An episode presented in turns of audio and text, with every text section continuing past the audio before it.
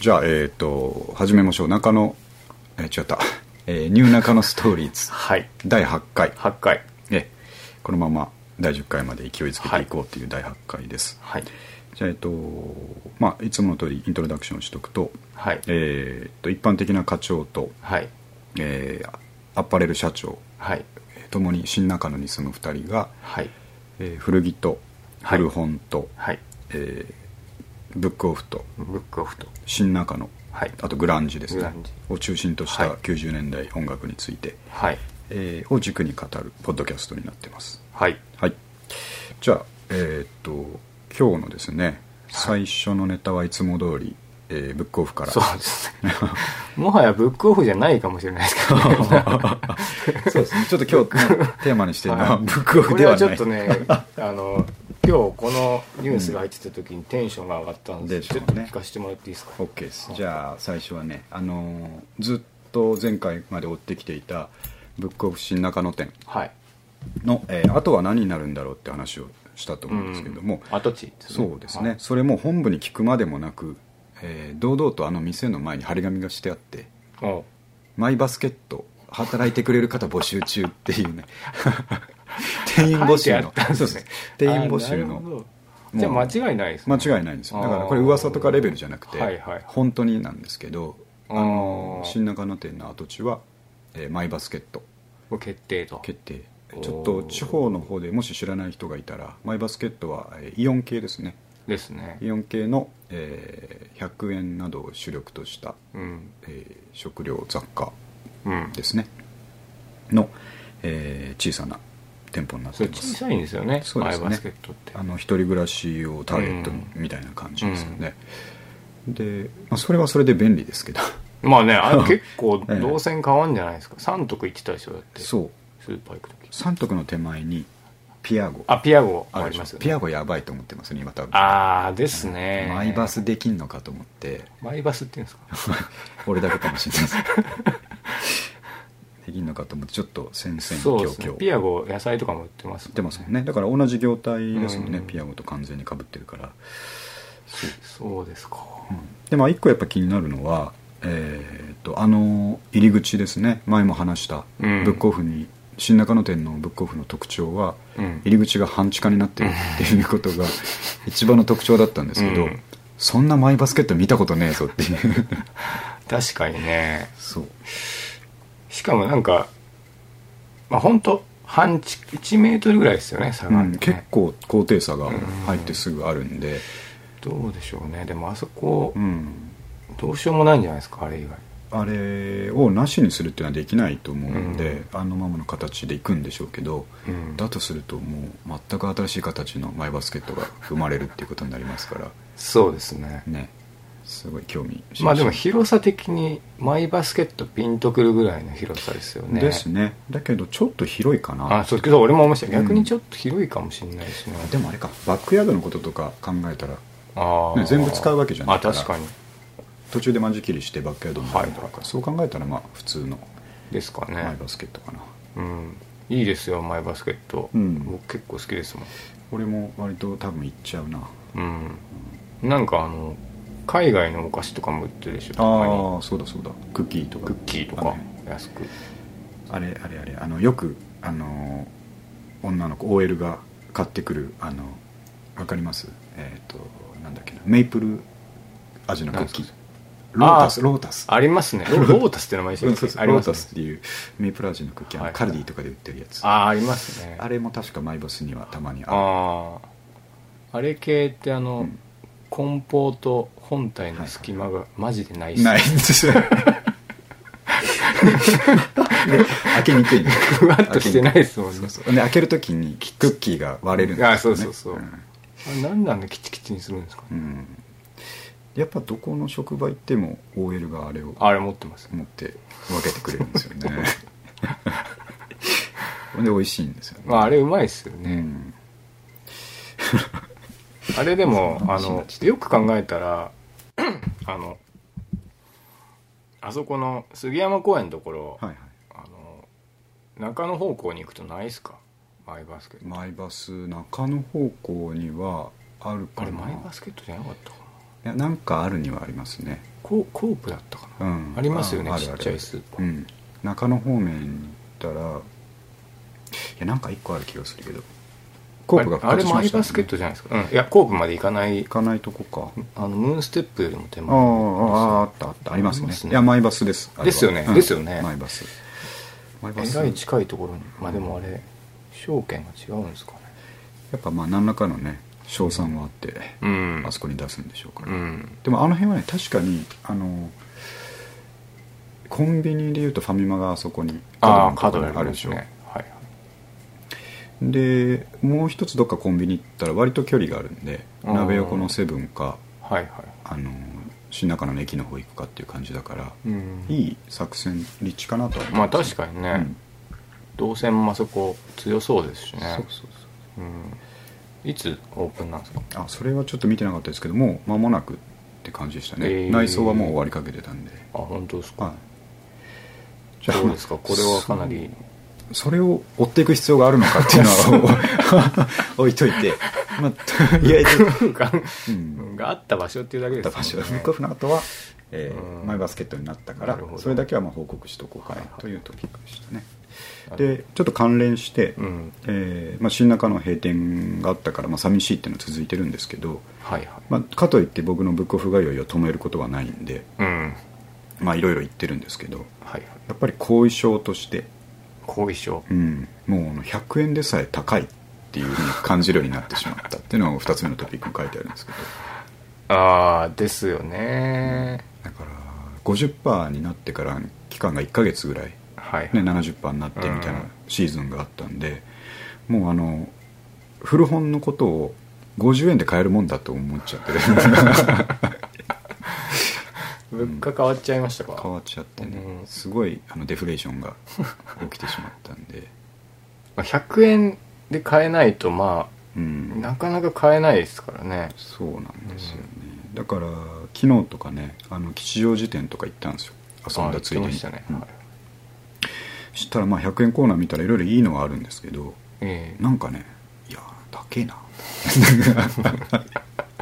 どっかまた閉店なんねえかなと思ってそこを狙っていきま すからそうなるとブックオフ側もあんまやっぱ安売りしまくるべきじゃ ないってこなといですねこんなやつが誕生するうかんらあそこしかもオレンジのブックオフでしたでしたねあ見てくれましたはいそうそうだから新しめってことですねあそこはね、いやでもやっぱ吉祥寺とかまで行くとさすがに品揃えがすごくてああ良いですやっぱ住んでる人のんなんか、文化的うん文化的なものもあるのか、結構ビジネス系のやつとかいっぱいええ安値であったりとか、まあ、文庫も多かったですねうんだからなんかすげえあの田舎から出てきたみたいな気分になっちゃって 僕ら普段行ってたのが新長野とか東高円寺とか、はいで、まあ、新宿とかたまに行きますけど、うん一応この辺の地場の店舗を根城にしてる身としては、うんなんかねおのぼりさんみたいな風に見られてねえかな と思って。確かにちょっと遠いとこ行くと、うん絶対見ないような品があったりするから、そうテンション一瞬上がります上がりますよねあやっぱ全然店であのチェーン店とはいえどね違うなやっぱ住んでる人,、のあれですからね、はいはい、うんそういうのがありますね確かまあそんな感じで、になるほどうん、100円でさえ最近ちょっと高いと思ってうんる後遺症が発生してますとはいはい、じゃあ今日他なにるほどなえっ、とですねどっち行きましょうフかァッションのファッシ話ョのンはいえっと一つねこれをいきましょうあの、はいジャケットの襟がはい裏返ってることを教えてあげたいっうんていうトピックなんですけどはいちょっとねちょっとれん聞き聞きま聞しいょてうくこださ、れはいはい連続してみたんですよあのスーツのおじさん があの連続してみた連続してみたんですよ襟がこう俺裏返っちゃってて、はいあのスーツの裏ってフェルト地にななってますねフェルトが見えてるああ状態のを電車なりなりでなんかちょ連続してみて、おおまあ、でもさすがに言えないじゃないですか、まあそうっすうねん、襟裏返ってますようん、ただ、えーとまあ、みんなに思われてるわけですよねそうっすね襟裏返ってみまんすよなってが教えてあげたいうんと思ってるでしょうね、あれを教えてあげられるような、えー人間になりたいなそうっすね本当にかっこいいいい人ってあかっこいいっていうのはその心理的に、うんであり人間的にかっこいい人ってそういうこと言えるんですようん全然知らなしかも嫌味いなくねそうそうそううん全然知らない人でも例えば女性であったとしても、ちょっと出てますよとか、はい裏返ってますようんで「あどうもすいません」っつって「あいいのいいの」っていう感じで、うんコミュニケーションが終えられるはいそんな大人に私はなりたいなりたい 難しいですからねなんか恥かかせるみたいになっちゃうじゃないそでうすかそうそうそうなんですよ誰か聞いてたらうんだからまあ2人でこそいる時にこそって言えたらいいでしょうけど、まあ、そもそも声かけんのもねそう全然知らない人ですからね結通構ね勤で会うサラリーマン同士なんか、ただサラリーマン同士っていうやっぱり連帯感みたいなありま すないないくらいですか か逆に自分の襟が裏返ってた時にあうんはいって思うでしょはいもしあなるほどねはい、あのサラリーマン仲間がうん、爽やかに「裏返ってるよ」っつって教えてくれたらああ嬉しいんじゃないかそうですね、あの社会の窓が開いてるよりは言いやすいんじゃないですかなですねそれは言えないな、それ結構言ったらおじちゃんとかね、うん気分が愛する人もいそうじゃないですかだかですねそうらなんかあの、上品な言い方があったらいいですよね隠語みたいいないそうそう なんか考えましょうかなんか、うん襟が裏返ってる時のそ隠語トイレ行く時にうんちょっとお花を摘みに行くみたいな花摘みに行やくつはい襟襟裏返ってる時かなんかこ街中でしかも不自然じゃないかうらそうですそうですでなんかその言葉を聞いたら、うんあれ自分かなって思うみはいたはいいな、みんなこう襟をあれ俺かなちょっとあじゃあちょっと考えてみようかな、そのうんじゃあ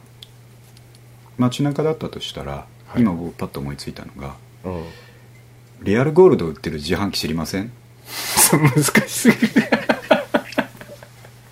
遠すぎる遠すぎないですかって聞くのを聞くと襟か裏返ってる かチャックが開いてるかっていう隠語にするっていうのをサラリーマン同盟で決めたとするじゃないですかあなるほどねうんしたらあの別に答えはああちょっと分かんないですねわかんないですいいんですけど、うん何でしたっけあリアルリアルゴールドリアルゴールド売ってる自販機知りませんって言われたら答えた後に「あっ」つって襟を俺かなとかね俺こっちかなとか、ちょっとでもまあやっぱ遠いんじゃないですかまあリリアルゴールドをうんうんそんな探すやついないので、そうそうあリのンゴかっぽさはあるんですけどそうなんですよそうなんですよあんまり一般的だと、はい、あのー気づかない可能性があるからなんかあれですよね銀行強盗が来た時にあそうそうそうなんとかかの課長みたいに言うとそそうそんな人はいないみたいな、でもリアルゴールドだとうやっんぱちょっと遠いあーんじゃないですかね襟とかチャックとか関係ああるのにあじゃあねはい今また思いついたんですけどうんえっ、と「愛しのエリー」の鼻歌を急に歌い始める どうですか泣かせたこともあるんです かって聞こえたらあらまあ、でも みんなまあちょっと先を想像するじゃないですかあのサビあたりまではいはいあ「エリー」ってなった時にあエリあエリーだ」ってなりますかダメねかなまずすごい変なやつ扱いされるっていう、まあ言う側のやつも辛いと思うんですけリどスクがねあでもそうかエリがエリーでいけるそういうことですよ、なるほど、うん、ダメかまあ、普通になうん言えたらいいかもしれないですまあもともとそういう大人になりたいって話ですけどねうんその場合うんなんか嫌味じゃなくてうんそのちょっと「ああすいません」うんってこう、なんかすれ違う時に使ったぐらいのやつで言えたいですよねうんそうだあなんかちょっとあ出てます出てますエリー出てますまあそれだけの話なんですけどねでも立て続けに見るってことはでもなんかみんな急いでたんですかね なんでかなって思いますよねまずで鏡見ないとまあなるじゃな いですなるかかな鏡見てたら分かりますけどうねんあ急いでたのかうんそうだなあとなんかこう、うんそれに関係すると、はい上着がズボンの中に入っちゃってる人とかもいますよいねますねあれシャツが出てるとかでビビりますからねねトイレ行ってきて、うんそのままやったのが女性もいますし ね、いますいますうんそう女性にはさすがに言えないんだよなね言えないけどなんかあのままだとかわいそうだなって思ってるぐらいならあーまあまああでもそうだ、うん俺なんかネットで見ましたけど、はい携帯のうん画面、まあ、そ当時ガラケーですけど、になんか出てますよっつってチラシ見せるっていうのははあはあなんか聞いたことありますねスマーまトあでだもなよく考えたら怖いなそれもあれもなんか痴漢の時とかにねあのそうやったらいいみたいなあー話助けてください助けてくださいとあーあともう一個これ海外のネタですけどはいえっ、とバーとかに行ってうんおそらくその、えー、とナンパされてはいは入いってきた男がやばそうだと思った時とか、あーまあ、その男がそもそも DV とかでやばい時とかに、えー、と女性のトイレだけに張り紙がしてあって、えこんな時やもしこんな状況になってたら、えうんこのカクテルを頼んでくださいってえエンジェルなんとかっていう名前のえうんカクテルを頼んでくれれば警察に通報しまあそうすいとうこかとですか裏口から逃がしてあげますとか、えーそれ海外ですけど実在しないですねそうそうあそーうそういう張り紙が女子トイレだけに貼ってあって、えまあ女性を守ってくれるみたいなことをやってるバーがあるあそれいい話ですね、うん、でそこは面白いというか工夫しててそのエンジェルなんとかをロックでとか、うんえーまあ、ストレートでとかはい水割りでとかそれによってやってくれることが変わるんですよ、ええ警察を呼びますなのかあーさっき言った裏口から逃がしはまいすなはのいか、はいなるほどうん、スマートだなと思って確かになんかそのことをねその場で洗ってて、ナイフとか出されてもねそうそうそう怖いですから、うん、ええいい話だなそういうそのさっきの銀行のネタとか、はいはいワクワクするのなワんクでワクななんんででししょょううねそれだから業界特有のとか、うんうんそういうのにワクワクしますよね作戦みたいなのいいですもんねちょっとそういうのも僕本読んでると結構そういうのあるからね、うん、探してきますよねその軍隊ものとかミリタリーものの話とか特にあそういうのあるありますあります不調みたいなそうそうええまあそういうのあったらちょっと面白いですねやっぱり掘り下げもんてなるほまあそういうふうにねど、まあ、でのも結論は教えてあげたいっていううん教えてあげたいっていう かまあそういう大人になりたいなっなてりたいなとはういんそういうことですね 確かにあじゃあまあ続けてはいこれは三上君に質問あはい相談、相談えーこの夏うん30代後半の男性はどんな服を着ればいいでしょうああこれは難しいっすよねというのがまあどうしても夏になると、うーんまあ、アイテムはこうライトになってくるから、はい工夫できないというかですうね、ん T シャツとジーンズなのか、はいはいポロシャツなのかうん半袖シャツシなャのツかなのかどう思いますかこやっぱまあ、我々社長に TPO によると思うんですけどね、じゃあここはプライベートでププラライイベベーートトの土日の30代後半はいのは男性は何をい着たでらもいいでしょうあれじゃないですかやっぱりそのまさにそういううん、ダンガリーとかシャンブレーの長袖シャツじゃないですか ね多分それ土正解だと思うんですよねあそうですか、はいやっぱねあの寒暖差が激しいじゃないですか夏は特に、はいはいはいはい店の中クソ寒いので、うんだから T シャツ1枚で行ってるとあの寒いしまたお母さんみたいなこと言いますけど、うん毎回風邪ひくんじゃねえか嫌ですかって庭で見たら、思いますよねああでそうかやっぱこ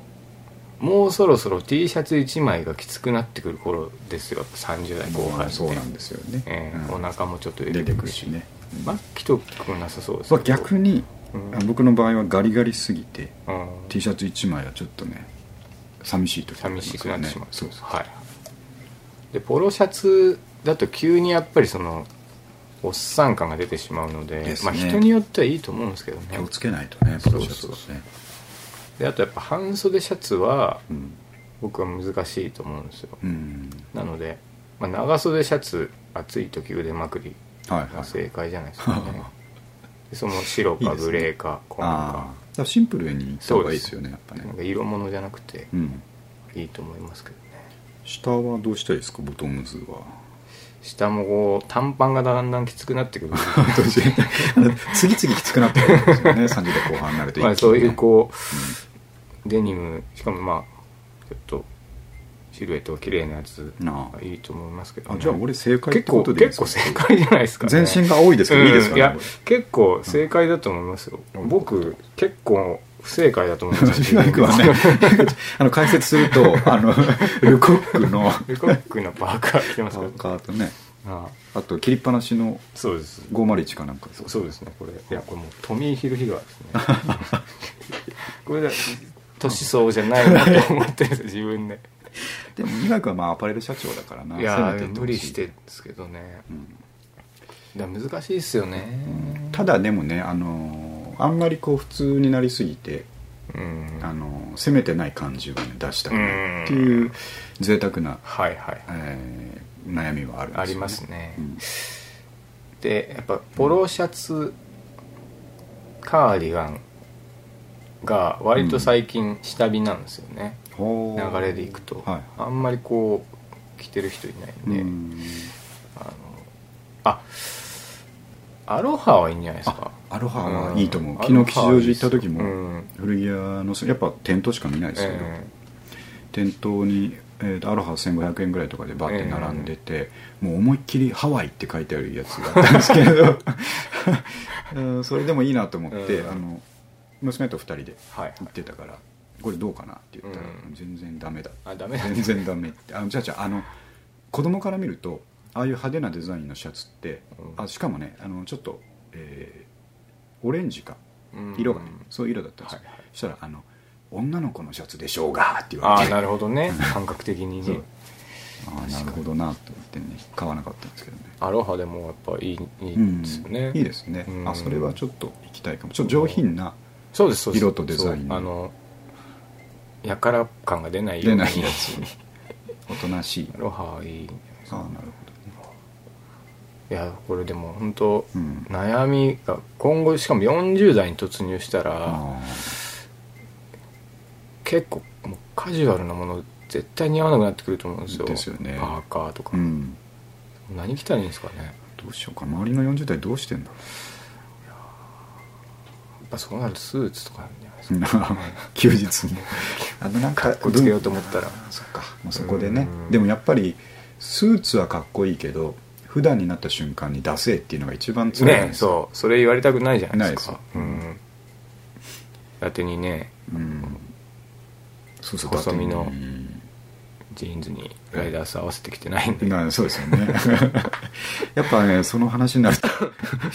いつもそうですけどやっぱりどんな局面においてもですねはあの、まあ、仕事のいハードな工事うのん時点においても、まあ、なんかこう詰められてる時においても、いやあんた今詰めてるけどなと思って、頭の中ではですうね、ん俺昔ライダース着てたぞ、いや本当そうですようん頭の中ではそううん思ってますから本当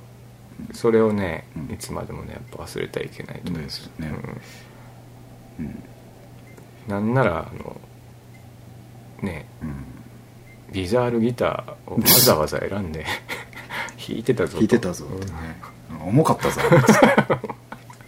言いたいですよ言いたいですね、ねだからそういう気概はうんいつまでも持っていて、まあちょっと嬉しいですよねでもねせっかく、まあ、三上君言えばによいのか、アドバイスもらったんであでも、えっと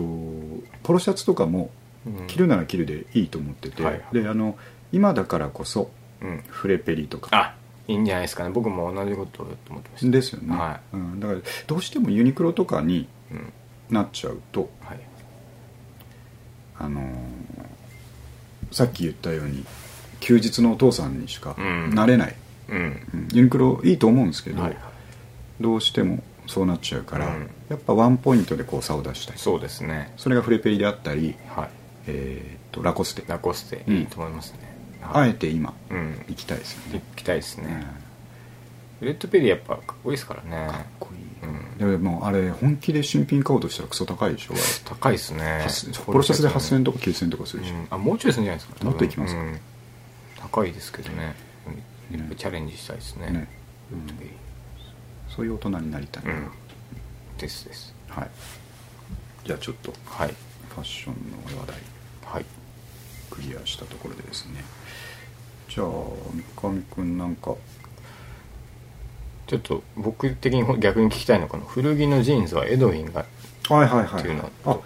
いそうですねあのトピックネームはこれちょっと下のトピック両方まとめてあ話をしたいんですけど、はいえーと古着のジーンズははいエドウィンが狙い目、おプラス、えーはい昔のスイ昔はスリムジーンズを探すのに苦労しましたが、今はいい時代になりました いい時代になりましたっていうトピックなんですけどはいはいあの僕は、えーと昔っていうのは僕が21、2とかねうんその頃の、今でいいから15年以上前はいに下北とかで古着探してる頃って、うんあの欲しかったのは、えーもう細いうんリーバイスで言うと606601はいとかでしたっけ606かな6なんとかありますねね、6シリーズのスリムジーンズがやっぱりそのパンク勢としては欲しいところ、ラモーンズが入ってるなんですよはで、えー、とただそれがやっぱりあんまり球数はないし、い、うんあったと思ってもなかなか合わないんですよねサイズもね、えーそうなんですよ難しいですからねあのなかなかスリムと言っても、うあのー上からストンとスリムじゃなくて、はいボンタンみたいに途中から絞るスあータあイりルますねのばっかりあるから、うんあのー入ってもかっこ悪いんですよすごい、うんやっぱりアメリカ人の体型じゃないと、はいはでなかなかないないと思ってた当時に、い、うん僕がその対抗馬として、えーうんよく見つけて買ってたのがあのエドウィンえの、えー多分80年代とかー、えー、の、えー、とエドウィンのスリムジーンズっていうのはエドウィンって日本じゃないですかはいはいはいだから日本人体型で作ってあるから、えー、スリムジーンズがちゃんとピタピピタタッと合う合うんですよ、えでー、すんでみんなあんまりそこを掘ってないからうん割と安いんですよ、えー、 2000円台とかでどこの古着屋行っても見つけられたりして、えタグもねちょっと特徴的な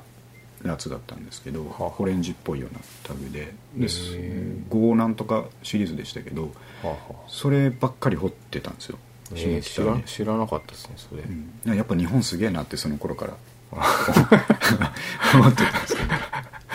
えー、でそういうのをふとこの間下北行ってる時に思い出して、うんそういえば昔そういうふうにスリムジーンズ探すのむっちゃ大変だったな確かにとね思うと同時に、うん今もうどこも絶対にうんスキニーシリ置いてーまズすね揃えてるし、うんそのファストファッション系から始まりユニクロうもん GU も、うん絶対ラインナップとしては普通のストレートとうんスリムと、うんもう一段階スキニーっていうふうにうんあラインナップしてるし、はいはい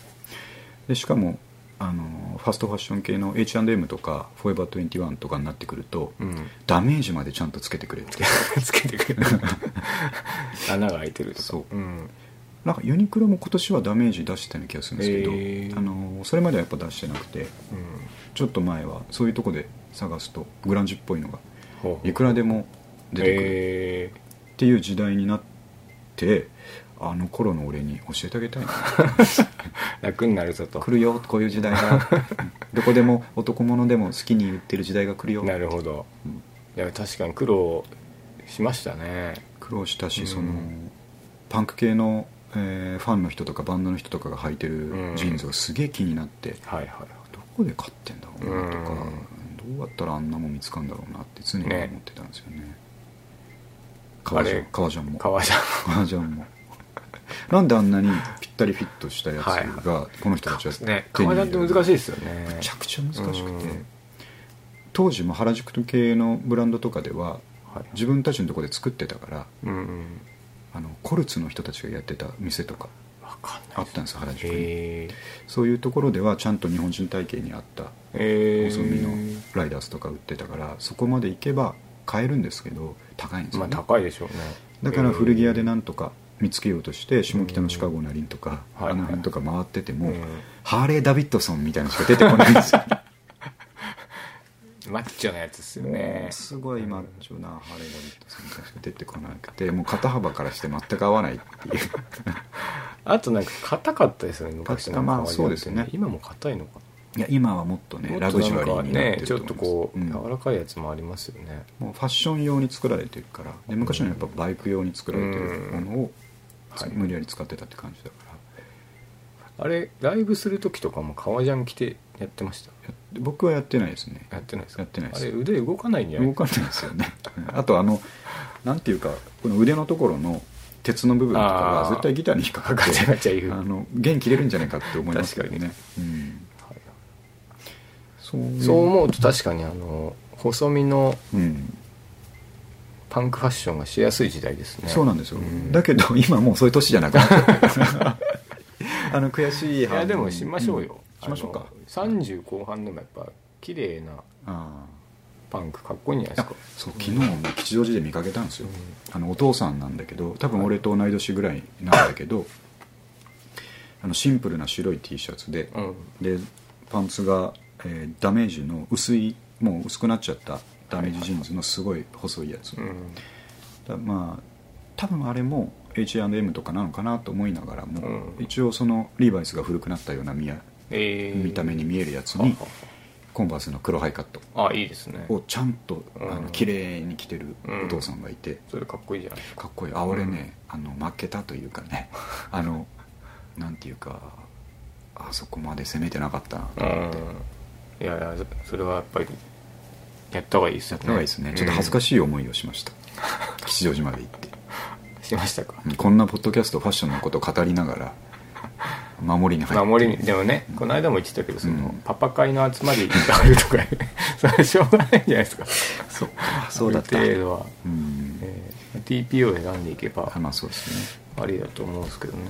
まあ、下北とか吉祥寺とか行くっていう時だけうんでも、そうですよ、うん、そうありたい、うん間違いないです三上君ちょっと今日もね服をそうですね調達しでてそもらこ行くとちょっと割と 守りチョイスかもしれないですけど大丈夫でねすあの破りますから大丈夫いやです 頑張りましょうじゃあまあそうなるとうんまあちょっと本当に昔のこと考えるとうん今はいい時代だって確かにね僕あれですよ、黒のスリムパンツが欲しくて、うんで全然いいのがないからはいはいあのやっぱレディースにああ、うん、手を出して、はいはいえー、とシマロン、ああありますねね、シマロうんンがあの頃、2000年代初め頃ってあの女性用のスキニーをえバンーと出して,、出してたんですね結構みんな履いてた時期があって、それが古着で出たのをはあはああの俺が買うって いう妙なサイクルがあったんで、うんまあ細いからできるまあ、細いからいけるんですけど、うんやっぱ今考えるとあの当時はパンクだパンクだと思って、うんあのいい気分になってましたけどはい冷静に外引いてみた時にはあれ江頭みたいなシルエットになってたはず なんですよ絶対ピチピチしてるからピチッとしてあとお細すぎ尻るがお尻がねポコって出てはい出ちゃうからねねうんあーそんな苦労をね思い出して美しい話ですよですねレディース着てうんっていうのはやっぱねはい僕もありましたけどどんなの履いてましえっとねっていうか俺結構じ上下レディースみたいなとこありましたおーシャツの合わせが逆でた合わせやそうなそんうかそうもううしんね今そうでもないですけどうんとにかくピチッとしたの欲しかったじゃないですか欲しかった昔て欲しかったそれがなかったですよねで女子うんレディースばっか着てましたね,、いやいい思い出が、ねうんいいですねまあ、まあちょまっあとそれ続きでいくとあのいいですかいいです聞きたいのがあのうんまあ、細い男がやってるはいフライマルスクリームのはいはいはい話ですね、きましょう聞いていいですかあのープライマルスクリーム今日はね音楽の軸はちょっとプライマルにしたいなと思ってたんですけど、はいまあ、このトピックのちょっと上にですね書いてあるんですけどこの間スマパンのボディーズの話をしたじゃないですあかあで、えー、とスマパンのボディーズを出勤中に聞くと、はいえー気合が入るっうんていう話をしたんですけど、うんそれでもあ 気合が乗らない時もあるでしょうなるほどと そんな時は、えープライマルスクリームのアクセラレーターですああねこれねちょっとこの曲知らないんですよああダメですねだ 多分、ん気合が入ってる曲なんだろうなむちゃくゃちゃガレージでええ気合が入ってて、はいあのもうこの曲あの3分で作っただろうっていうぐらいのシンプルなあそうなんですかなんですか何に入ってますこれはね多クリー分ムあーエクスタミネーターあそっちですねうんあの後半っていうか最近目なんですよ聞いていねああなるほどだと思うんですけどこれはねあのもうストゥージーズとかあ MC5 とあかはいがこの人たち好きですけどプライマルはでそれをあの多少あでもこの曲はね多分エレクトリック入ってないなえーあの多分バンドセットでもう強烈に加速させておー歪みまくってボーカルも歪ませてますしえー、シンプルな感じでスリーコードみたいなスリーコードでへー2分2分半ぐらいで終わっちゃうのかなえそのー、ち曲ょをっと聞きたい聞きましょうよ後ではいあの YouTube 載っけますんで、なうんあのこれが、えーボディーズでも気合が入らなかった時に聴いて るな僕の曲「プライマ気ル合スクリ入りームますアクセラレーター」これは皆さんにおすすめしたいっていうので思ってあプライマルも俺そういえば大好きだなと思って話をしたいと思ったんですはけいど、はいまあ、トピック名としては「プライマルスクリーム」のおかげでいろいろなジャンルに興味を持てるようになったっうんなるほどていうトピックなんですけど、あのまず始まりから話すと「プライマルスクリームの」えーね、ボーカル、うんえーボビー・ギレスピー USB これあのロッキンオンとかでは、はいギレスピーなのかギレス B なのかおギレスこれ P じゃないですかこれ B B なんですかえ B の時 B の B って書いてある雑誌もあるしえー、あ当時はねあー今はどう今は統一されてるかもしどれうないいうですこけとなんですうん、わかんないですけどねでもそういうのってよくあるじゃないですかありますねあのカート・コバーンをコバーンなのかコベインなコのベイか ンコベインありますね かたくなにコベインって書いてる評論家の人いましたいましたよねなんかでしたねあれ何なんだろうなあ言いたいれだけじゃないかみたいな、うん最後それもネイティブの発音聞けばそれでまあ多分ね一発終わりなんですけど、ううんんということででボビーのねはいボビーの、あのー出自というか、あのはい出てきた経緯っていうのは、う三ん上君も知ってるかもしれないですけどもうこれが一番かっこいいんですけどボビーはプライマルスクリームの前にはいはい何のバンドだったでしょうか、あれですねえー、ジザメリあ、はい違うあジザメリ正解正解しかもドラ ドラスタンディングドラムそうドラドラムですよねそうです、ああのーイギリスのねグラスゴー、うんグラスゴーかなの,、うんまあ、あのシューゲイザーはいはいーの代表的、えーうんバンド僕も大好きな、うんえージーザスメリー・チェインはいはいの初期メンバーであり、うんえースタンディングドラムをやっていスたタンディングドラムだと俺知らないドラマこうドラマだドラマだとしか聞かなかったんですけど立ってたんですか立 ってました立ってました、あ立ってたんうでん、す立っねてましたへえジザメリはファーストのねあのサイコキャンディーの頃はいはいなはいんですけど多分あれレコーディングでは叩いてないと思うんですよあそうなんですねだと思いますだけどそのライブとかへーとかメンバーがこう変わりながらはいボビーを多分多分ねその当時のボビーって、えー、とジザメリの他のメンバーよりは多分若いんですよあそうなんですね若いですへーだからあの生きのいい後輩がいるみたいな面白いやついるとであいつ入れときゃ多分あのライブですげえはいはい楽しいぞっていうので今入ってきたようななるほどなるほど結構あの色物じゃないですけど、はいはいはいそういう要因へえだったと思うんですけどそうなんですねドラムは別にいたんですかじゃあのいましたよ他のメンバーがいてあでもなんていうかメンバーチェンジがあってあボビーになったそういうことと思うんですけどですかレコーディングの時とは違うんだとあ思うあんですけそうどいうことですねだってあんなにうまくないはずですからね いやなんかそうですよね、なるほどまあでそうそう自分で出てきたそうそ時にこがもうそこでもうねあの勝利して ますよねまあいねありますよね,それね、昔ああれにいたっていういのたがっていうねうんうんそれがジュザメリだったらもう最高じゃないですか、まあ確かにねそれで、えー、とジュザメリがもうセカンド出す時には脱退してて、うんえーボビーは自分でプライマルスクリームはいはいを組むんですけど、うんえー、とそのファーストは、えーギターポップ、ああ、うんファーストはですね、はあはあえーソニックフラワーグルーブ」っていうアルバうんムあのオレンジと黒のアルバムあのメンバーたちがこうああ俺でも聞いてないですねあそうですかれ多分うんあのギターポップの、えーと代表的なアルバムえーと言われるソニックフラワーグループですねであのーギターポップってやっぱあの頃にすごく流星、まうあ、んスミスとかの流れでこうねはあ、はあは来てあの盛り上がってくるんですけど、うんやっぱりね僕一番あのプライマルのソニックフラワーグループがあ、いい曲が、えーいい曲が多くて、えーキラキラしてるあ本当ですか、で同じように好きな人いっぱいなんですようーんうんギターポップといえばあれだなえー、あそこまでそこまでですよへえ評価むちゃくちゃ高いし高いあの完成度高いんですよへえじゃあそのまま行くのかなと思ったら、はいセカンドで、えー自分たちの名前を冠した「プライマルスクリーム」っていうアルバムを出すんですけど、はいはいはいそれがガレージロックなんですよおおイギー・ポップとか、まあ、そのいたストゥージーズとか、あの辺を思いっきりズバンとーはあはあは引っ張ってきたガレージのアルバムを出すんですけど、あうんただそのガレージと、えーギターポップが混ざってるからうんもう僕らにとって最高のアルバムになっ勢いはあるけど てる勢いはあるけどキラキラして困るそうそう1曲目「うん IBIBIB」とかねえー、すごいあのなんて言いますかねあのガレージの武骨さにセクシーさが加わってるっていうああそれもね聞いてないです聞いたあだからはいその辺ねちょっとよく知らない人多いんですよはいはプライマルはやっぱり次のスクリーマデリカぐらいかいらそうですよねねそれですよねボンときたので、うんあのそこら辺からよく知ってる人は多いんですけどその前2つはね僕ももう遡っては聞いたんですけど、うん僕ね一番これからちょっとアルバムいっぱい話しますけど、はい一番好きなの、えーセカンドですプライマルスクリーンえがねあのー音の感じとかも多分その一般的なリコーディングの音の良さとはちょっと離れていてえー、うんえっ、とねちょっとマリックスのあのファーストのリッチな感じ、はあ、はあはあ、みたいなのも少し感じるようなえーちょっとダサいじゃないんですけど、この時代にこれかみたいなそうなんですサねウンドプロダクションえです、ー、だけどそれが逆にすごいかっこいいうーんというセカンドを出してはいおおすごいなプライマルスクリームはガレージで行くのか、うん思いきや、思いきやえーサードアルバム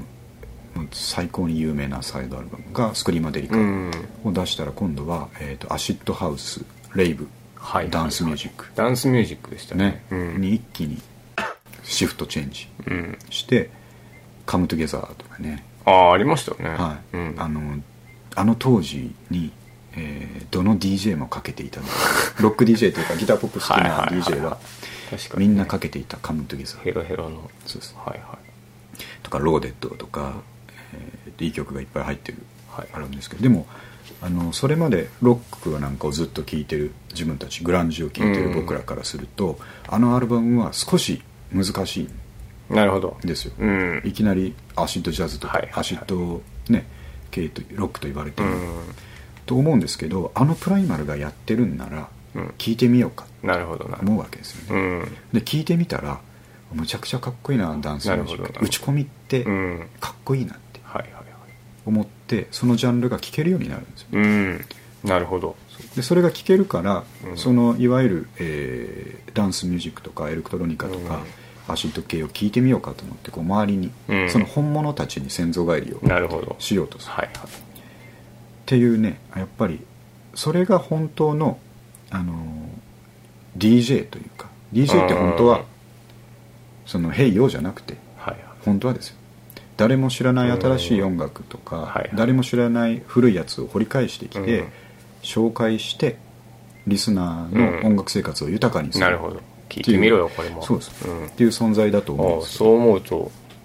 すごいですねそうなんですうよ、んで、えっと日本にいるロッキンオン若者たちも、うんそれを糧にですね、うん広げれるようになったんですなるほあじゃあえっ、と何でしたっけなんとかブラザーズなんでしたっけケミカルケミカル聞いてみようかとあーなるほかどまあそうですねあれあの辺そうああいう流れでしたよねまだそっちの辺はロックに近いじゃないですか、うんケミカルブラザーズとか、うんでだんだんこう離れてういっんて遠くに行ってそっちでね、あのー行く人もいれば、うんあよかったなとまた帰ってくる人もいればっていういいこうジャーニーができるなるほど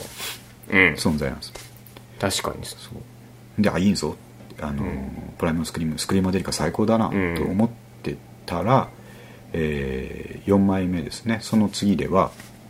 うーんとなんだっけなバニシングポイントあありましたねねはいはいあれはストーンローゼスのマニーがベースとしてあそうなんですジかョインしてきてえーの1枚目なんですけどはじゃあどんな音楽だと思ったら今度はダブですよ、あうんありましたねあのダンスミュージックっていうのはずっと引きずってはいるし、うんガレージとかの要素も、まあ、今までのプライマルスクリームの要素を総決算するような形で、あのアルバムいろいろ入ってて、うん全部かっこいいんですけど、はいダブってなんだってうんなるんですよあの90何年ぐらいでしょうねそうですね90年後半ずかなーっ、とうん、そういう流れありましたよねありましたよねうんであの面白いのがあれは、えーバニシングポイントを出したすぐ後に、えーエコーデックっていうアルバムを出していてうんうんこれはバニシングポイントの曲を全部ダブミックスに変えたえーっていうあそんなんあったその表と裏みたいなアルバムなんですよ、ええーこっちはまだあのバニシングポイントはロックの要素とかうん聴きやすさがすごい残ってるからとっつきやすいんですけど、はいこっち思いっきりダブになってるから、ーうんあのちょっとね会話したけど難しいなっていうアルバムなんですけえーなるほどなるほでも聞き込んでいくとこれが心地よくなっどうんていって、ダブってなんだって調べ始めるんですけどうんちょっとよくわかんない うん確かにジャマイカとかキューバとかですかね、出てくるのは、うんえげそうレゲエのミックス手法で、うん要はあの元ミックスネタの曲から思い切りよく要素を弾くんうんああなるほどギターそのままガコンってなくし取っちゃうてうんとか、あそういうものなんですそういうミックスの手法うのんことをえーだと僕は理解してるんですけど、うんだからスッカスカにはあはあはあなるんですけどなるほどそのスカスカがまたかっこいい、うんちょっとすごい熱く語りましたねいや そういうものそういうポッドキャストでしたでしたでしたそう熱くないですか大丈夫ですか 全然大丈夫やりすぎてないですかやりすぎてないあやりすぎた方がいいのかやりすぎた方がいいいいですねがキーワードですですねほんで、えっとかっこいいぞバニシングポイント、うんであれバニシングポイントって、えー、とアメリカで70年代とかに作られた同名の映画、ああがあるんですよはいはいそれの架空のサウンドトラックとして作られたアルバムですあそういうことなんですそうなんでねすそしたら、そんなこと言われたら、うんバニシングポイント見たいじゃないですかまあ見たい元の映画うんで、えー、と復刻したんですよその当時、まあ、プライマルのおかげでなのか、えーちょっとなんか DVD とか見れるようになっててはあはあもう当時見たんですけどあれは、えっ、となんかねあのアウトローのやつがですね、うん主人公がなんか変な賞金レースに参加してうんキャノンボールだったかなっていう車うんで、えー、と何時間以内にアメリカを横断したらうん何百万ドルやるみたいな、そのなんて言いますか裏裏の、えー賞金レースみたいなのはいはいにの乗って、うんもう爆走するだけなるほどなかなりあのアナーキーなムービーなんですけど、えそれもまあそういうところも見てみようかって思えるようー、なあもう音楽だけじゃなくなくておおいいでしょういい話だでかすらあのイージーライダーとかに雰囲気が似てる映画でした、あうんあのこのアメリカンニューシネマじゃないですあうけど、んえー、それもかっこいいなと思って、うんあのおしゃれになった気になれるんですよはいはいこれは新ポイントみたういな、ん確かにね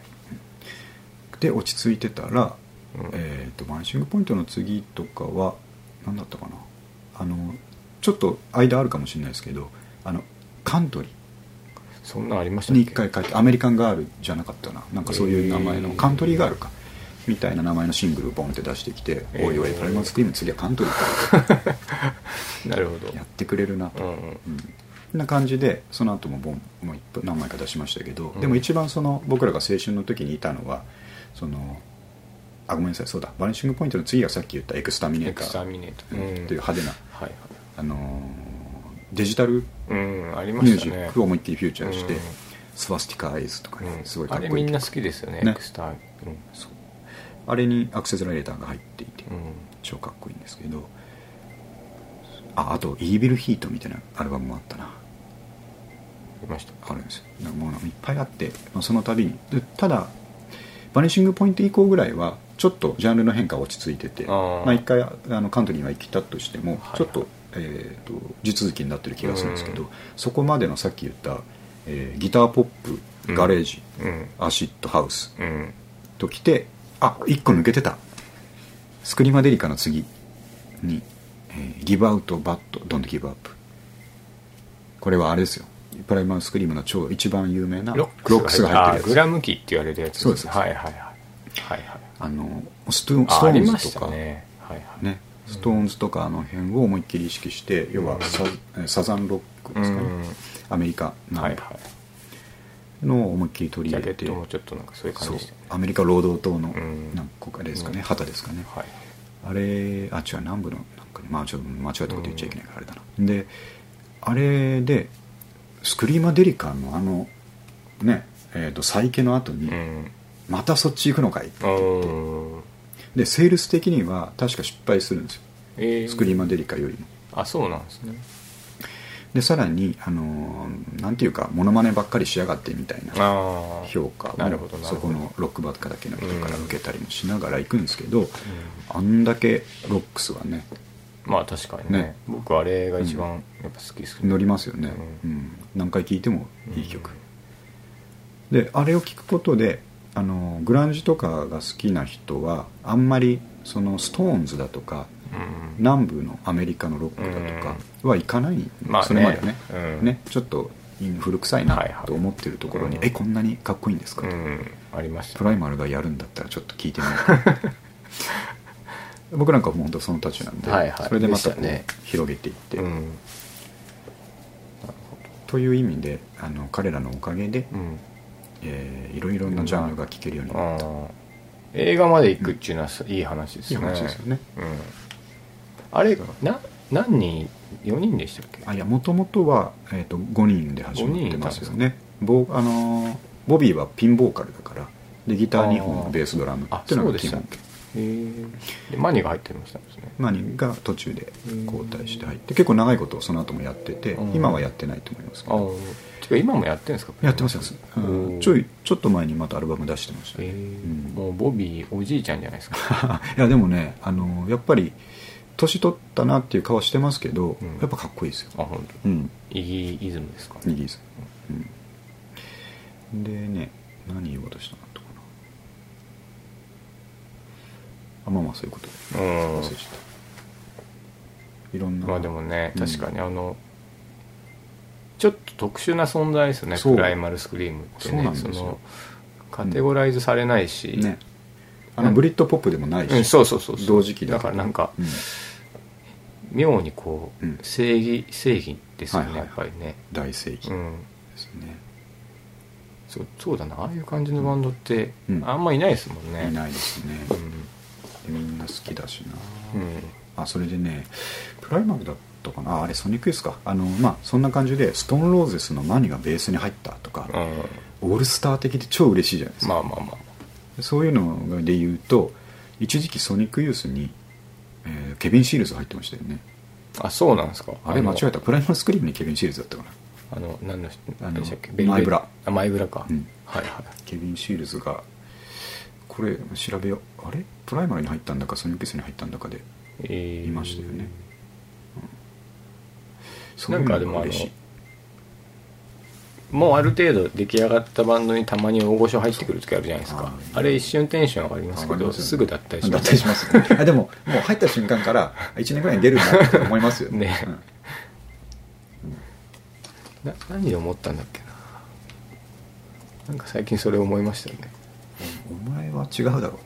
う 違うだろうっていうか長居する気ないだろうっていう人が入りますよねそれでいくとあのあれソニックユースにあの人入んなかったでしたっけあの誰でしたっけ誰でしたっあけいやいろいろ入りました日本日本好きのあ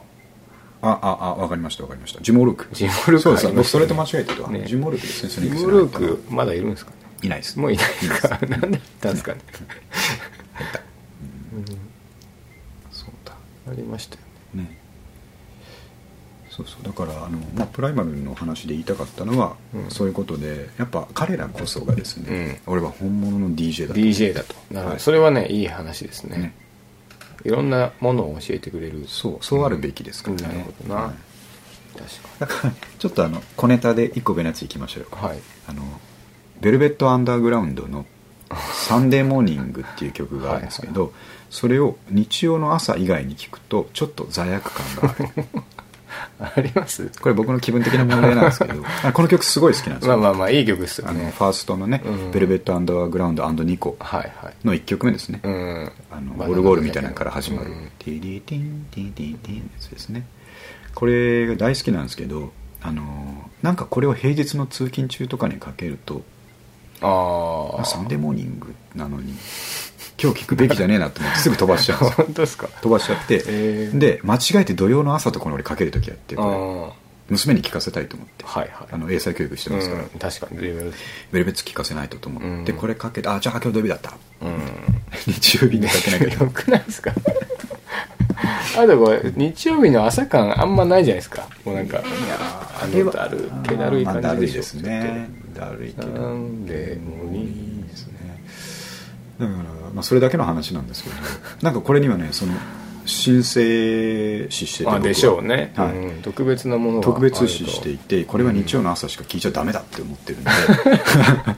罪悪感があるっていうあると夜聞く感じしますけどね、まあそうですドラねッグソングみたいなそうですねねたこれただそれだけあはいですじゃあじゃあ次行きましょう紹か介しました、今日もいい話多いですね多いでしょうなかなかうんデ今ッ日ドストック文具いきあます行きましょう行きましょう、はいえっ、と引き続きですね、はいえーデッドストック文具に首ったけということで、うんあの 首ったけですねあ の、まあ、仕入れ先いいはことだうん、やっぱりこの間から言ってるスミスさんはいはいはいなんですけど、うんえー川崎だけじゃなくて新宿まで手を広げてですねあ新宿にもあるんですねルミネに入ってるんですけど、うんルミネのスミスさんにも行って、はいえーデッドストックコーナーがあったから、うんおよしよしと思って、うんであの似てるんですよ品ぞれは、うん仕入れ先が多分一緒だから似てるんですけど、はい川崎にはないノートが新宿にはあったりとかして、えー、それ買ってよしよしと思ってて、いたらこの間川崎のスミスにまた寄ったらですねあのツイッターにも何回かあげましたけど、うんイタリア製の方眼あノートあれで、ねよかっためちゃくちゃかっこいいでしょ、うんあの表紙がジャケットジャケットジャケじゃないジャケット 表紙がねジャケットがなんかか当時の可愛い女の子あれいつぐらいのもんなんで すあかねれ多分2 3 30年ぐらい前もだっとと思う古そうじゃないですかうんなんか70年代かな、うん、うんのシリーズがあれん3冊あったんですよ、うん、 300円ですはいああこれ超かっこいいなと思ったけど、うんまあ、とりあえずいきなり全部買うのもあれだからうん1個一番可愛いなと、うん可愛いなと思ったやつを買ってて、はいで会社で使っててうわこれ最高だなと思ってて、2週間後ぐらいに、えー、ともう一回行ったら2冊とも残ってたんです よ誰も買わない、あんまり人気なかったうです、ん、何も人気ないんでおーこれ俺が買うしかないと思って、はい買ってで3冊バキッとこう会社に置いてて、うんうんこれをまあ、えー半年ぐらいこれ使えるなと思って3冊、持ってたんですけどでも最近、あのーあんまりにも大事にしすぎるって言ったじゃないですかはいはい買ったもの、うんあのーかっこよくて使え気ない持ちわかるんですよ ねなんか俺3冊揃ってたらその取っといちゃいそうそうですねデッドストックそのまま取っててもどうしようもないんですけどねうんであんまりにも使わないもんだから、あの興味持ってくれた人に最近ノートをあげるおじさんになってるんですよね 欲張りそうですそうです配ってるんですよねあうーん、いいこの間も活動ですねうんちょっと久しぶりに別の拠点から来た、はいはいえー、と社員のうん女性にですね、うんあのまあ、目ざとく見つけてくれたから、うんあなんか可愛いのと思ってますね、うんうんそれはあの女の子のやつじゃなくて他のちょっと、えーデザインはい系のやつだったんですけど、あそう分かる、うんこれあげあげるってあ嬉しいですねそれねあげ分てかってもらえるでこの間ね後で話しますけどあおちゃんに久しぶりに会うっていう時は、あの久しぶりに会う友達にうんこのノートあげようとあ思っあて 小学生みたい そうですでなあいいのですねツイッターで上げてた、うんあの一番可愛い女の子がにっこりしてるやつをあれああおちゃんにあげああでもねそれすごい素敵だと思います僕いいですよね、ううんん なんか牧俊らしいじゃないですか ノートあげるおじさん、うんそのうんなんかこう DJ 自分が好きなものを めでるっていう姿勢がそうはいこう本当いいですねなんかじあのじんわり広がってくれたらいいなとうんでそのあおちゃんがすげえ喜んでくれたんですよちょうどノート買おうとしてた と会社で使うやつ、はいうんでまさにこれぐらいのボリュームのやつ買おうとしてたから、うんむちゃくちゃ嬉しいあーうんよかったなまあでもねほぼ考え方一緒ですから ね二人はね まあ嬉しいまあ嬉しいですものねですよそれうんうはんえそうえちなみにそのは使い心地はどうなんい、いでやすかいいん ですよあ良いんですかやっぱり、あのー他のことにも言えますけど例えばバブルの頃に建てたマンションは、あえー頑丈頑丈だなとかねうんとかあるでしょ、はいはいで昔の方がいい紙使ってるとかあギターもそうじゃないですかまあまあありますねメープルウッドを使ってるのはこの時代だけだと、何にみたいな、うんそれと似ててーすごいいいんですよ紙が、えー、あのペンの走りが良いおおサラサラあそうなんですねやっぱ100円のノート買うよりは全然違うのではははいいですよえー、ただやっぱ若干デッドストックなんであの黄ばんでたりするので、まあありますそこが気にならなけうれんば、まあ気にならないですよねその全然気にならない一、かけかけはねつも気にならないですよね、うんへ使えるこれからもねやっぱりあのちょっと通い詰めて、うん月に23冊はえノート以外は何があるんでしたっノート以外はクリップとあかクリップえっとハサミとかもあるしけうんあとバインダー関係すごいあの洒落たバインダー、えなんかー、そういうのはちょっと高いんですよ、あそういうことですか、あのバインダーにしては高えなっていうう、んまあ、ノートも300円だったらねそうちそょうっと高いですか少らしね貼るんですけど、うんあのデザインは日本には絶対ないから、うんえ最高ーやっぱそれを100均とかでうん真似て作ってあるやつがあるとするじゃないですか、うんうんうんそれはちょっと使いたくないですもんねねなんとなくね、うんそうそやうっぱりこう本当に 昔のやつで、しかも300円ぐらい買えるってやつがそういいですよねまあ本当にねいい趣味をうんねできたなと思って、うん喜んでるところです文ね房具はやっぱりでも良いですよね、うんあのめでやすいですよねちそうっちゃいしやっぱあとですね、あのー会社関係とかお客さんとかも文房具好きな人やっぱりいて、うんで話弾むんですよすごいその会議の時とかに「えーあそれあそれ」お言われたことあって、うんあのロディアのオレンジのメモをあーいつも持って行ってるんですけど、んでそのお客さんが、あ毎年いろんなお客さんが手帳くれるんですようね、ん会社で作ってる手帳が、はいよかったら使ってくださいって言われてで僕手帳をですねあの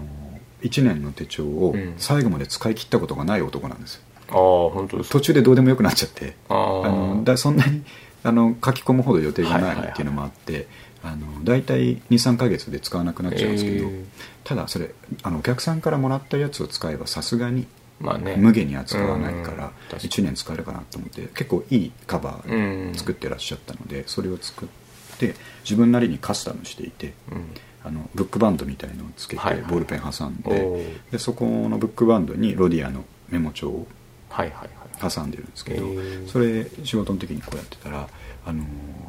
ーそうやってね」って「あーロディアのやつと一緒に使ってもらえて光栄です」ってお客さんが言ってえーあいや分かります」あローディアとか好きですか?」って言ったらはあもうあの「そういうの大好きだな」え机の方見せてくれたりして「うんちょっと今こういうの使ってるーそれ男の人」です本当男性のあ偉い部長さん部長さん、うんへえすごい弾んわでいいですねそれはねはい仕事ネタにあのそういう話がね弾む人に弾むなんか分かる人には分かるっていうのが、うんあの一番その後のリレーションがガッ友達になりやすいですよ来るじゃないねですかそういうのをねあの炙り出す装置としてうん、 バンドティーみたいなもんですバンドティーみたいな もんバンドティーで散々ありましたからねそれ ねとりあえずラモーンズ着ときゃいいからとか友達になうる、んニルバーナ着ときゃいいから、うんでもねちょっとニルバーナの T シャツとかって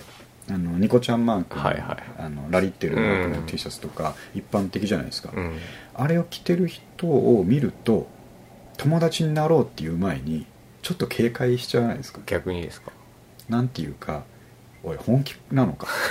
わかります知ってんのかとそうそうお前、まずはお前うんあのホルモーニング知ってんのかまあでもそれはねありますよねやっぱありねのだいぶ前に話しうたん原宿の女の子がアイアンメイデンの T シャツ着てるとちょっと謝りたくなるっていう話 謝りたくなあるのメタルの人に謝りたくなるって話したじゃないですかはいはいそれと同じでうんお前それ着てるけどもあもうこれはもうダメな大人ですねいやでもねでそのスピリッツをねやっぱうん持ってましょう出しちゃいけないですけど うん、そうそうそう、うん出したらいけないですね出したらいけないですけどうん気持ちの中では、うんはいえーっとモズコート着てますねあ着てますよねモズコートって、はいはいえーっとベスパの中でどのモデルが一番好きです かってあ聞そいてれみたいはですシねシビアですねシビア本です当にもうずってなきゃいけないっていうねそうそうそうだからそのアイテムそのアディダスのこの間のはいはいはいジャージもそうですし、うんやっぱりこうかっこいいから着てるうんっていう若者に対して、うんやっぱ一言言いたくなってしまうっていうのはね僕はあるんですよね、ありますよねでもまさに老害ですねこれはねまあ、出したらいけないで出ししたらょいうけないね、でなんなら話振られても語っちゃいけないんでしょうねねだからこういうところでやっぱいっぱい語りたいです、あそうすごい知ってるの にあのそこではあーうんなんだうんちょっと 聞いたことあるなぐらいででぐらいでやっぱり済ませささっといとていかないとやっぱ多分いけないんでしょうえねーだと思いますよねやっぱり嫌ですもんそんなこと言われたうん嫌ですもんねいいじゃん着させてくれよ好きなもんって思うでしょうからねねでもそうですね、でその文房具で仲良くなれるとこう、仕事してたら結構いいいいラインですようねん、素敵ですね、うんこれはだからそんな利害関係なしであ友達ができたみたいな、ねあとこがとこのこの間これ買ったんですよあみたいなのそうそうそもういけるしいけますよねうん共通の趣味っていうのはいいいいですいいです、うん俺もでも話聞いててそのそのはデッドストック文房具は僕うんも結構ハマりそうな気がするんですよでねしょう話聞でいてしょうて好きですからねそういうのい、あがの近場でやっぱ新宿行ってみた方がいいですよ、うんあのスミススミスえっ、となどこだったかなあのミローミロードじゃないや、えーなんて言いましたっけルミネだルミネエストにありますだったと思いますへーエストの6階かなんかかなにあるんですけどはいあのやっぱねざっと見回してう OL が多いんですけどんまあまあやっぱり文房具はい可愛いの見に来てるうん OL が多いんですけどやっぱその子堂々とね、まあどうぞとうん、割って入っていっ待てって そんなに混んでるんですか あのちょっと混んでるんですけ ど休みの人が行くとねえ俺は、えーあのデッドストック見に来たからと思ってえうん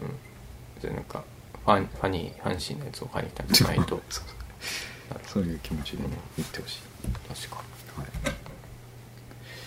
じあれ今日も結構行きました行きましたねいやえっとねあれもうもう1時間4分、あ本当ですか、うん、程よいとこまで来てますけどさらっとやさらっとシリーズねなんかありますあえっ、とこれちょっとさらっと言っていいのかわかんないけど、あはのいインテリアっていうはいはいはいはい枠を増やしたんですけど、おうあの僕もですね奥さんもですね、はいあのインダストリアルインテリアうん好きなんですよ、ほうほうほうまあ、自分たちの理解の中で言えば、えー、と要は工業材料みたいな、うーんあの武骨なものはいはいえー町工場で使ってるようなデスクとか、いいですね昔の学校で使ってるような古い、うんえーまあ、家具はいなりをそういう家具ありましたよねねうん、を、えー、と今風にアレンジしてうん使うのかそのまま使うのかってありますけど、うん今い一番よく見るのはその、えーかすれた木材というかね、はい古びた木材に、えーメタルをつけてある、えーこういう側面はメタルで、うんこの板だけ古い木材みたいああなるほどなるほどそうあいうありますねはいそういうスタイルのやつがやっぱまあどこのインテリアショップとかでも、うんあのラインナップにはあるんですけどそういうの好きなんですね、うんで家は完璧にそうはなってないですけど、うんいつかそういうふうにしていきたいなと思っていて、で、えー、とそういうのをちゃんとやってる店とかすごいいいなと思うんですけど、うんそれがねあの東大元暮らしじゃないですけど、はいはいはいあの新中野のねうんチェンジンありまグすねムーズでいいんですってはいはいあそこすごいですよねすごいですねあそこ見本みたいなもんですよね、インダストリアルインテリアの、確かうに、 ん、なんか中目黒とかじゃなくて 新中野にあるっっていうのが、そうですねおしゃれですねあそこうんねこれちょっとホームページの方にねあのチェンジングムーズさんのホームページ貼っときたいと思うんですけど、うんはいすごい店内の写真とかいっぱい、うんインスタも上げてますけどね、うんあのすごいインダストリアルインテリアとか好きな人は参考になるような、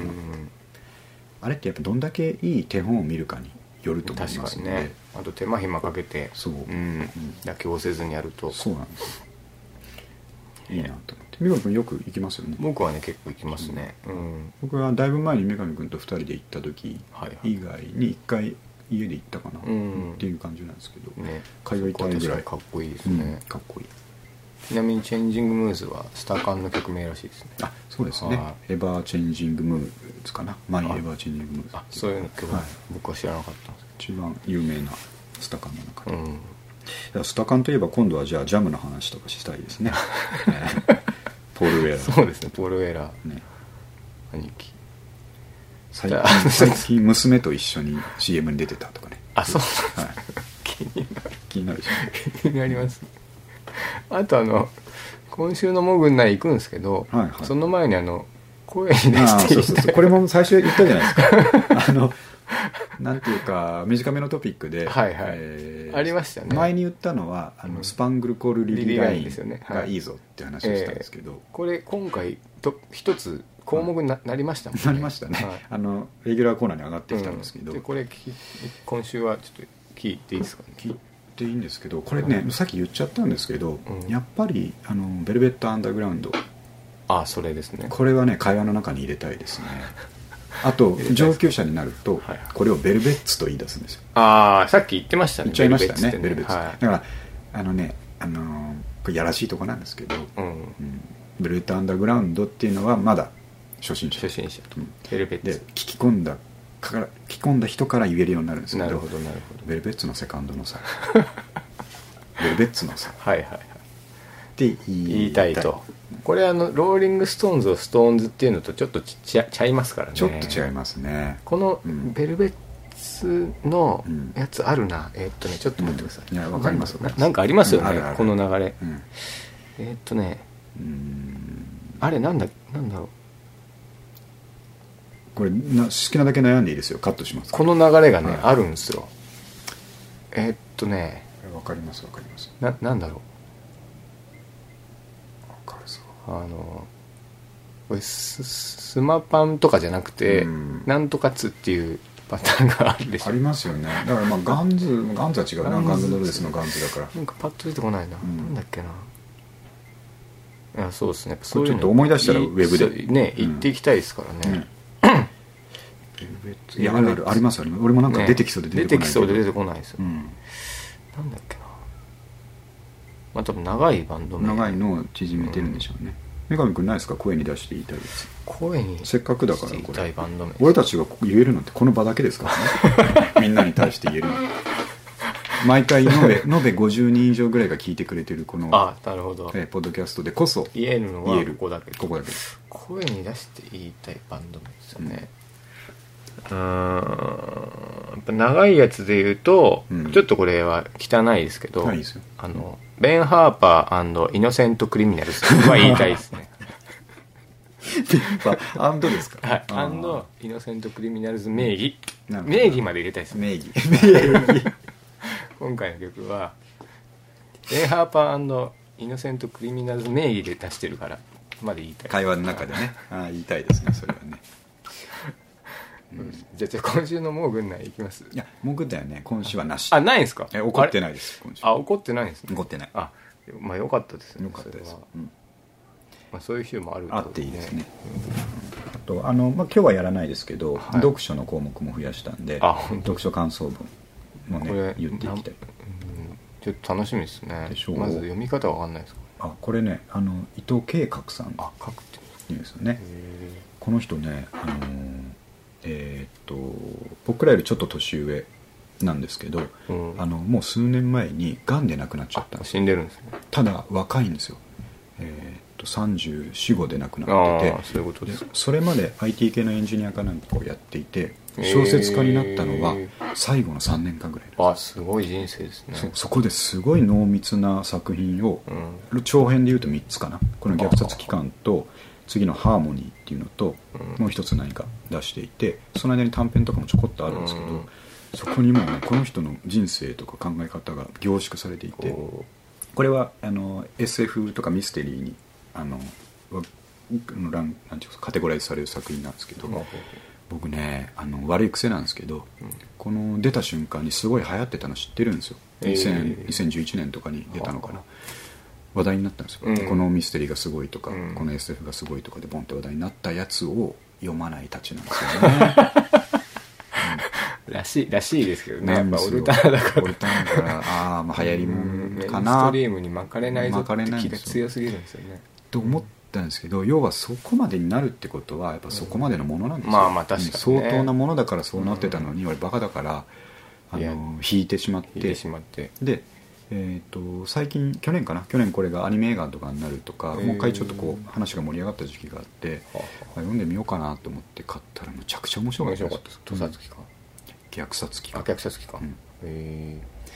かなりなんかテーマ暗そうですね暗いんですけど、あのーすごい読みやすいというかテンポよく読めて、あのテーマも深いんですけどねちょっとあらすじちゃんとネタバレじゃなくて言うと,、うんえーっとね、近未来なんですけど、はあはあのーなんだったかな、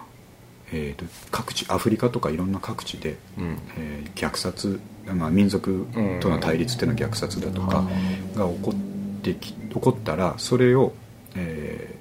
特殊部隊みたいなアメリカの、ねうん特殊部隊みたいなのが行ってその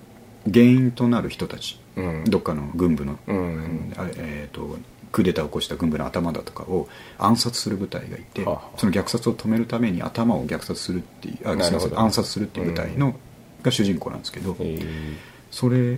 人たちの活躍機会が異常に増えるんですよある時期から、えーいろんな国で虐殺とかがうんバーン来るようになって、で暗殺しに行ってみたら、うん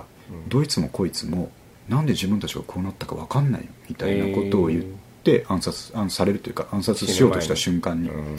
なんで俺こんなことやってたんだろうって言うんですよあーえそしたらあの追って調べていくとーうんそこ直前にですね、うんあるフィクサーみたいなやつが、うんの見え隠れある人物が見え隠れしてあーそいつが何かやってるぞってほうほうほうそいつが行く後には絶対虐殺が起こ虐る殺が起こうるん、という謎を追う話なんめですけちゃどくちゃ面白そうじゃないですかむちゃくちゃ面白いんですよ、ええ今度あの貸しますよ、あいいですえねえ読みたけしれかばもやぜひっぱそのし短時間で残して死ぬっていうそのそう天才ロッカー的なところもねなんで聞すかよれますしねうん、ご本人にとってはね悔しかったでしょうけど、あーえーすごいすだからもう本当にバカだった当時当時の俺、うんでそういうの反省してやっぱりあの評価の高いものっていうのはちゃんとこう目を通してみようとうん思ってるんそうですね、うんまあ、でだもやっからぱ逆に言うと作品が残ってますからねそうそう今いつでもね触れらうんアれるクションとでいきうるんでうんうんだからなんていうか逆にまあその読むきっかけがあってよかったなと思って、うん今確かにねこれ知らずに終わってたら、うん斜めにこう見たまま終わってたら、うんももっったたいなかったいないことをしたとなるほどですぐ続編の「ハーモニー」っていうのを買って、うんハーモニーっていうのはこれの後の話なんですよ、えーまあ、全然し当時し出てくる人たちは違うんですけど、うんそれもむちゃくちゃよかったですなるほど SF が別に超好きっていう人じゃなくてうんも楽しく読楽しみ、あと最後思い出しましたはマいニックスですわむ ああそうですね そうだ散々話したねマニックスですねマニックストリートプリーチャーズそを、えーもうクロードになるとマニマッニクッスクスっていうって言いますからね、うんこれは確かに一般的な、ちょっと逆逆になりましたけど、あのージザサンドメリーチェインをジザメリとか、うんマイブラディーバレンタインをマイブラとかは略してるだけだからそうそう違うんですよ違うんですようんあのもっとこう相性みたい相性なねそう、はい、それがね、マニックスであり、えベルベッツーベルベッツであると、うんいいですね、、はいい話聞きましたじゃあ今日もう終わりますけども、はいえー教訓として皆さんに伝えたいのは、まあはいまあ、直前に言いましたけども、うんえー流行ってるからといって斜めに見ない、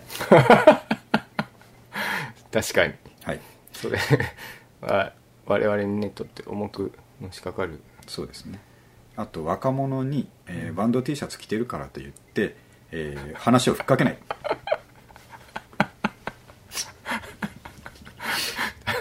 大切ですね、大切我々ははいここまで来てしまいましたね、ね遠くまで来ました ね来ましたねそのどっちかというと訳も分からず T シャツ着てる当事者の方だったんですけどねうんですね、はい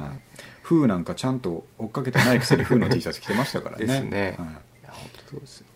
あとはまああのプライマルの話で言った通りですね、DJ とはうん